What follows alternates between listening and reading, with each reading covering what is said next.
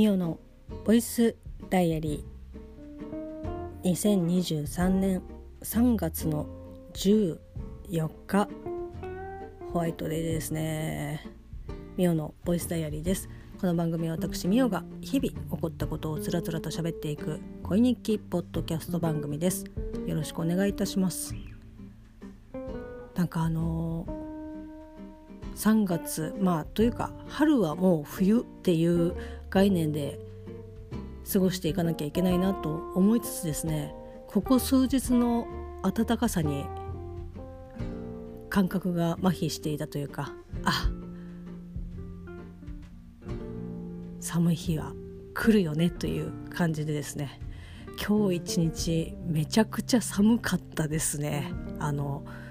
ちょっとこの数日あったかかったせいでちょっとなんかボケてたっていう感じですかね。あ厳しさをあの改めてですね。あの痛感した一日だったんですけど気温自体はそんなに低くはなかったんですけどもなんか空気がもう冷たくてもう朝夕とにかくめちゃくちゃえなんか寒いんですけどっていう感じで。なんかまだまだ油断できないなっていう感じなんですけど明日明後日がまあ天気いいというか、まあ、こう気温的には20度弱をキープみたいな感じなんですけど土曜日が、ま、土日がまたちょっと天気悪くなるっていう感じなので何て言うんですかねなんかもう本当に全然気が気抜いてましたけどあの気を抜いてはいけない感じですね。まだまだ。もう早く暖かくなってほしいなというふうに切に願っております。えーと、そんな3月の14日ですけど皆さんホワイトデーいかがお過ごしでしょうか、まあ、あの帰り、まあ、私はあの帰りの電車が池袋を経由してるんですけど池袋の、ま、西武デパートの、えっと、地下のところを通って、まあ、電車乗り継ぐんですけど、まあ、あのバレンタインの時もそうでしたけど、まあ、あとなクリスマスとかそういったその何て言うんですかね商業的イベント頑張るぞキャンペーン中というかキャンペーン日。まさに今日もそうでしたけど、まあ、他のね駅とかもそうですけどこう普段中で売っているお店がこうちょっと外でこう臨時販売みたいな感じで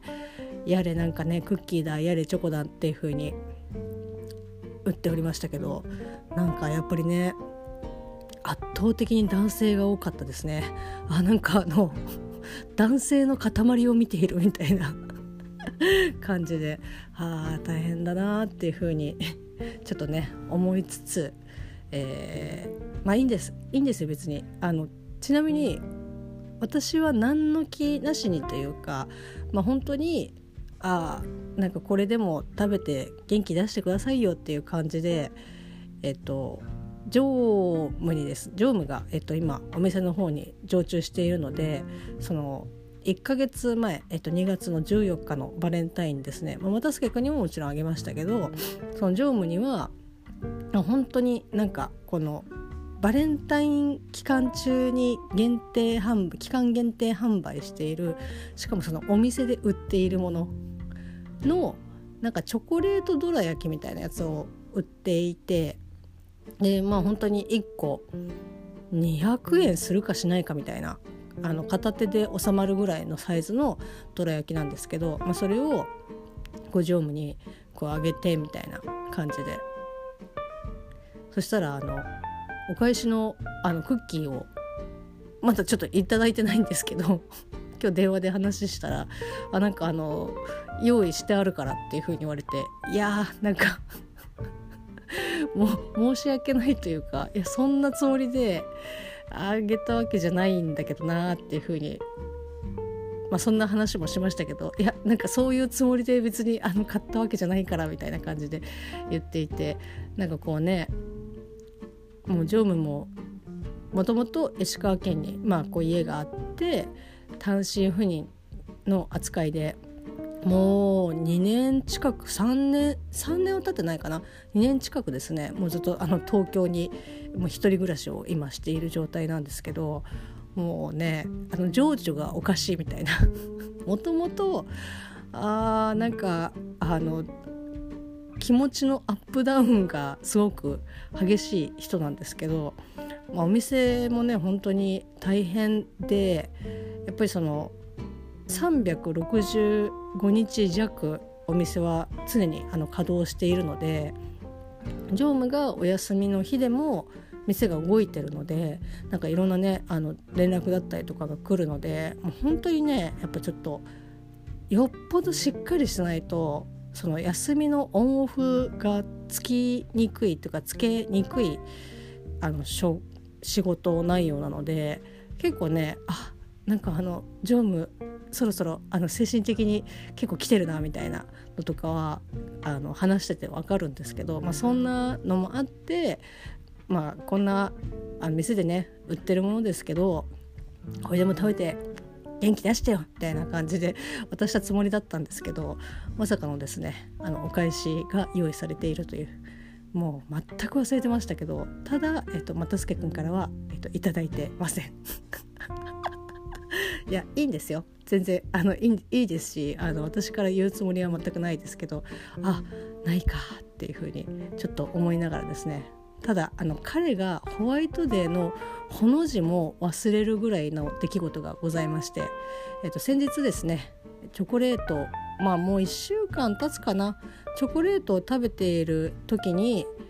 チョコをこうね中のフレーバーどんな味かなと思ってこう前歯でねガシッてかじったらあの歯が折れたという、まあ、あのその時には歯は折れてなかったんですけど明らかにあ前歯がいったなっていうのでもう翌日に歯医者に行ったら、まあ、ちょちょっと多分折れてるか折れてないか分かんないけど少しちょっと炎症の様子を見て、まあ、治療するんだったらあのどういうふうに進めていくかっていうのをこう見ましょうっていうことで様子様子を見てたんですけど明らかにですねもう食事をするのにもう支障が出まくっているでそうなるとあの何を作っていいのかが分かんない。えもうおかゆ結局作らなかったですけどもうなんかおかゆとかもうそれこそスプーンとかも普段何の気なしに使っていたものでもこう前歯にねこう当たってたりとかするのでいやちょっとこのスプーンだときついかもっていうのでこうなんだろうなカレー用のスプーンが意外とこう本当に平らあの返しがあんまりないのであこのカレー用のスプーンはいいなとかって言ってなんかこうちょっと買ったりとかしたんですけど、まあ、それでもちょっと本当に痛いっていうふうに言い始めて、えー、今日本当は、えっと、もうちょっと先の、えっと、LINE の予定だったんですけど今日ですねあの予約を取って、まあ、行ってきたらですね見事あの折れているということで あのほぼほぼ付け根ぐらいからもうなんかバッチリ折れてるっていうことなのでもうその部分を取って今の狩場を入れている状態なんですけどまあねやっぱり相当なあの気持ちのダメージ、まあ、私も奥歯、えーと、左奥歯がですね1本もうない状態で、まあ、それは私が完全にあの親知らずだろうって思って、えーと、放置をしていたら、本当に親知らずではなくあのきちんとした歯でもうこれはあの抜かないともうちょっとみたいな感じであの抜いてしまってますけどやっぱね何だろう。この36歳にしてやっぱりなんだろうな歯はやっぱり残していかないといけないなっていうふうに今この段階でも思ってる。こう80まあ80とかまでね生きるかどうかわからないですけどそれぐらいまでにこう自分の歯が何もねできるだけ残ってた方がいいっていうこと自体はこう認識をしているのでもうすでに20代の段階もうその抜いたの20代だったんですけど20代の段階で もうすでにあの1本が自分の1本がもうなくなっているという状態なのでやっぱねちょっとあ貴重な1本がみたいな 感じなので渡助君がねあの歯一本なくなっちゃったので相当ね気持ち的にはショックだっただろうなと思って、まあ、そういうショックもあってのもうねそれどころじゃないみたいな。ホワイトデーどころじゃないっていう感じだったのかなっていうふうには思っておりますが、まあ、そんな又助君のその歯なんかこうね歯抜いたっていうふうに連絡をいただいて割となんかこう冷静。私もこう24時間ですね喜びというか浮かれ気分ではいられないというか逆にその又助君があの歯を折ってくれたおかげで 冷静にちょっとあの自我が保てている、えっと、今日一日なんですけどいやー2023年もうこの段階で多分ね私はもう2023年このエピソードを超える、えー、と1位は多分ない。もうこの時点でこのエピソードが1位っていう風に今この段階で現段階で、えー、と確定もうつけます。この言い方をしているととある番組のリスナーさんはまあこうお分かりいただけるとは思いますがみんな大好き。私はあもうなんか本当に何年経っても楽しい気持ち嬉しい気持ちをこうね届けてくれる本当に素敵な番組だなというふうに、えーと、改めて再認識をさせていただきました。えー、ポッドキャスト番組「大々だげな時間」もですね2023年、えー、3月の14日に、えーと、配信がされました。まあ、こちらは大々だけな時間プロ、まあ、サブスクの方で、えーと、有料配信でされている、えーと、音源になるんですけど無料の、えーと、方大々だけな時間フリー、えー、の方、えー、と Apple Podcast アンカー Spotify で、えー、と配信されますけどそちらはまあこう1ヶ月、えー、とずれで配信されるわけなんですけどいやあのねちょっと詳細は正直あのこれに限らずですねあのプロであの配信されているものっていうのは、まあ、当然そのさっき申し上げた通り、えっと、無料版の方で聞いている方たちは1ヶ月遅れて聞くことになるのでなんかあんまりそのネタバレ的なものを言うとというかそのダゲな時間のね同志たちがこのミオのボイスダイアリーを聞いているかどうかっていうのはちょっとあの、まあ、聞いてくださっている方もあのいらっしゃるのは知ってるんですけど全ての方がもちろんねあのこの番組を聞いてるとは思わないんですけどでもできる限りやっぱりこう新鮮な気持ちであの聞いていただいた方がいいかなと思ってこう最新エピソードを聞いての感想はあんまりこうネタバレ的な感じでなっちゃうのはあれかなと思ってちょっと悩んでたんですけど悩んでたとかあのちょっとネタバレを伏せてっていうので毎回こう話を、まあ、してたんですけど、まあ、ケンさんの方からえっと、パーソナリティの柴山健さんの方から、まあ、そのすごい細かくねあの言うわけじゃないから別にそんな気にしなくて大丈夫ですよっていう風にこう言ってくださっててでこれまで、まあ、そのそういうにねあのお気遣いをいただいてあだったらまああのまあ、本当に事細かやかにあの言うわけではないので、まあ、ある程度ちょっとは大丈夫かなと思っていつもねあの感想とか思いの丈をですねここにあのぶつけていたわけなんですけど今回のエピソードに限ってはちょっとねうん言わない方がいいなと思って。なのでそのフリーのね方、えー、と聞いている方、まあ、いろいろあの事情それぞれあると思います。あの Android なのでそもそも、えっと、プロの、えっと、アップルポッドキャストの方を聞くことができないっていう方もいらっしゃると思いますしだ逆にねあのそういった方たち本当は入りたい聞きたいっていうだけど アンドロイドだからっていうので聞けない方もあの一定数いらっしゃると思うのでなんかそういった方たちのことを思うといやこれはちょっと今回のエピソードに関してはあの、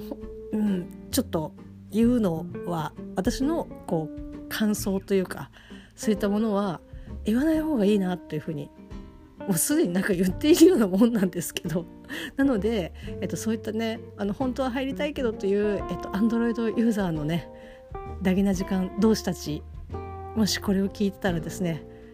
あと1ヶ月あと1ヶ月あの楽しみに待っててっていう。私が作っている番組でも何でもないんですけどただもう本当にえっとねツイッターの方にもあのちょっと書かせていただいたんですけど「ハッシュタグだけな時間」をつけて、えっと、ツイートさせていただいたんですけど過去一リスナーがざわつくざわついたエピソードだと思いますし私にとってはですねもう本当に2023年1位のエピソードだと思いますし、まあ、もう神回というふうにもうこれを神回と言わずして、まあ、他にもねいいエピソードとかはありますけどオタク的要素から言うともうこれが神回と言わずして何と言うっていうぐらいもうあの心温まるというか私の妄想が、まあ、爆走するみたいな。もうずっとですねもう脳内で、えっと、別冊マーガレットで連載しておりました、えっと、ラブコン。あのラブコンの絵でずっとであのその今今今回のエピソードの、えっと、会話がですねもう繰り広げられている。まああれもね関西の、えっと、設定なので。いや本当におじひたまわりもう誠にもうありがたきありがたきっていう感じで合唱っていう気持ちで聞いておりました。まあ、私は普段だけな時間は朝聞いているんですけど、まあ、通勤の途中に聞いてるんですけど、まあ、朝起きた時には FM 横浜聞いてで駅に着いたらだけな時間に切り替えてで電車の中で聞くみたいな感じなんですけどもうこれね電車の中で聞いてたからまだこうね人としてのなんかこういろんなものを捨てずに、えーと、過ごすことができましたけど電車じゃなかったら多分ちょっと叫んでたかなっていう感じ。で、えーとまあ、今回の又助君歯がなくなる事件があのなかったらもうちょっとね正直仕事もあの手につかないというか今日若干手についてなかったですけどあのー、なんだろうな集中して本当にすごく集中して、えっと、数字をゆっくり159 0エンターみたいな感じでいつもだったらパパパパっていう風に打ち込むところえ数字間違ってないよなみたいな感じであの集中でしようとしてるけど集中できてるかどうかっていう判別もつかないぐらいの感じで今日一日ずっと悶々と考えてましたね。いや本当に、まあ、ただちょっとこれはねあの内容も内容なんですけどあまり言い過ぎてもそのかえってなんかこうお二人に逆にこう変な悪影響が起きてしまう可能性もなんかもうこういう言い方もあれなんですけどなんかあれかなと思って、まあ、ちょっと私の、えっと、頭の中で妄想してああありがたきっていう風にあに消化をしていこうかなというふうに、えっと、思っております。はい、もう今ねすごくね声の媒体なのにこんなことを言うのはあれなんですけどすごく満面の笑みで あの綺麗な言い方をすると満面の笑みでっていう風に言いますけどあの汚い言い方をするともうニヤつきが止まらないっていう破顔している感じですね。はい、なのでですねあのぜひ、まあ、あのプロでまあ、聞いているあの大々だけな時間プロで、えー、と聞いている方はですね、まあ、あのいろいろそれぞれあの生活あのリズムとかあのどのタイミングで、えっと、ダゲな時間を聞くとかっていうのもそれぞれあるとは思いますけどもしダゲな時間を聞いていなくてこのボイスダイアリーをもし聞いてくださっていたらもうボイスダイアリーはもう後ででいいから先にダゲな時間行ってっていうもう早く聞いてこいっていう感じ。で、まあ、あのフリーの方でね聞いている方はあのもうもう1ヶ月あと1ヶ月だから待っててっていう 感じなぐらい今日ほんとねあの幸せな気持ちでいっぱいになりました。この場を借りてですね柴山健さん岡谷さん本当にありがとうございますまあそんな感じでですねえっ、ー、とまあニヤつきが止まらないあのー、日だったんですけどさっきねそのラブコンの話をしましたけど、まあ、私があ高校生ぐらいかな「あの恋愛カタログ」っていうですね、えっと、漫画が、えっと、非常に流行りまして、まあ、これもあの別冊マーガレットで、えっと、連載、えっと、していた漫画なんですけどそれと、えっと、同時期に連載してたのが、まあ、ラブコンで、まあ、ラブコンはねあの実写の映画にもなってたりとかしますけどあのまあ、すごい好きで読んでたんですけどただね単行本を買ってまでとかっていうほどっていうことはなかったんですけど、まあ、当時やっぱそのお小遣い制だったので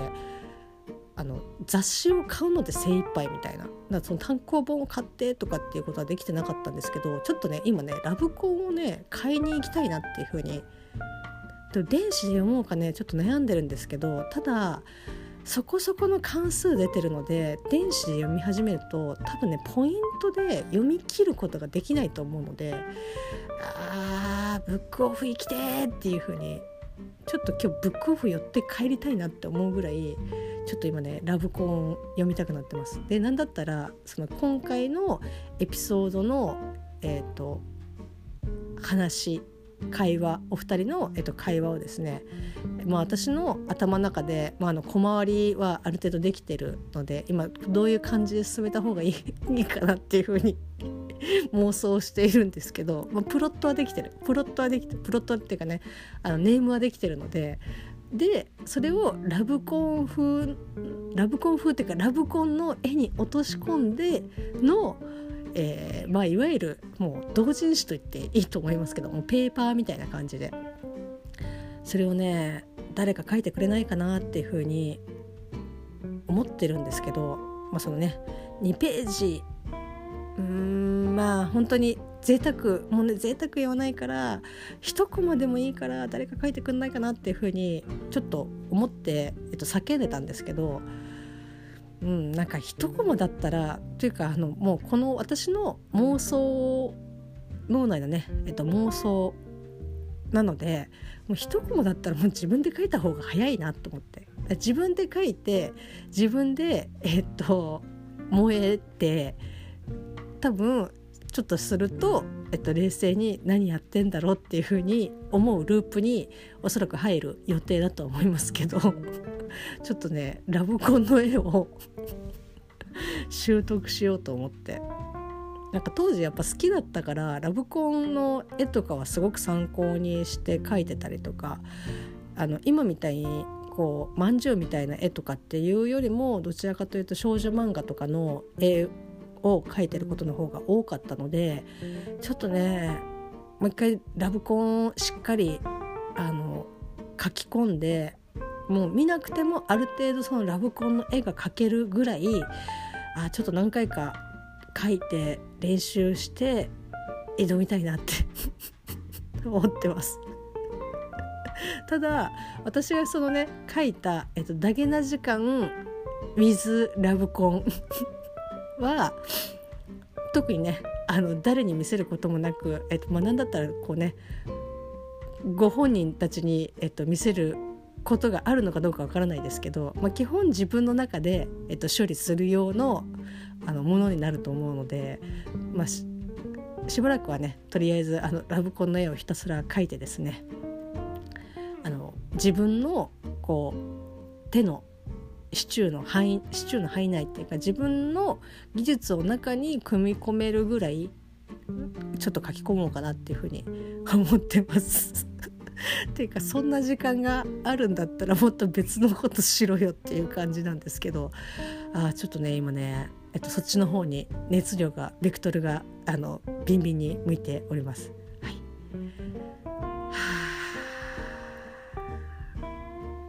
幸せだったな。はい。でですねまああのちょっと昨日ねボイスダイアリー撮るのちょっともう眠くてだったんですけど、まあ、3月の13日がこういわゆるそのもうマスクはもう自分で判断してっていうことで、えっと、国からお達しがあって、えっと、まあいろんなところでマスクの緩和が進んでいるわけなんですけど皆さんどうですかね？なんかマスク多分でもちょうど花粉の時期っていうのもあるのでマスクこう外してこうね出歩いている方とかっていうのは正直あんまりまだ見ないですし何だったら多分この間のエスカレーター理論じゃないですけどなんかこう外すことによってトラブルが起きるのであればなんかもうつけてた方がいいのかなっていうふうに私はちょっと思っちゃったりとかしててでこれまあその伊集院光の深夜のバカ力でもお話伊集院さんがされてたんですけどなんか正直すごくまああの敏感というかあの神経質的にこうあもうマスクをつけないとみたいな感じではなくてでも気にする人がいるんだったらあのそれに合わせてマスクつけるしっていう、えっと、スタンスなんだよね俺はみたいな感じでお話しされてて。で私はまさに本当そんな感じであの人がなんか多かったりとかしたらそのまあつけた方がいいかなっていうふうには思うけどそのある程度その人がいないところだったりとかはまあまあいい、うん、つけなくてもいいかなっていうふうに。なんかそのつけたからどのぐらい数字が下がったかとかっていうことでは別にないのでまあ本当にでもねそれでもやっぱ気にする方はもう一定数いらっしゃると思うので、まあ、そういう方がいらっしゃるのであればあ全然あじゃあつけますみたいなそこでいやもうあの3月の13日からつけなくてもいいっていうふうに言ってるのでっていう感じではないのでなんかこうそこは臨機応変にやなんか今までとあんま変わんないみたいな感じですけど。まあ、ただよく、まあ、そこね今言ったように先月の17日にはみたいな感じの人とかでよくいらっしゃるのがいやあのマスクがあの緩和されたからといってあのコロナがゼロになったわけではもちろんないのでなんかもちろんねそのうがい手洗いはもう引き続き続行みたいな、まあ、もう続行も何もあの普段からそうせいっていうことだったと思うんですけど、まあ、常にねそこはま気をつけてっていう感じで、まあ、やっていけばいいと思うしこの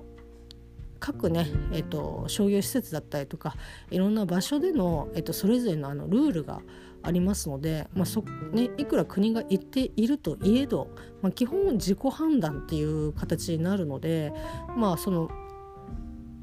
商業施設だったりとかお店だったりとかするところがいやうちはあのマスクつけてくださいっていうふうに言われれば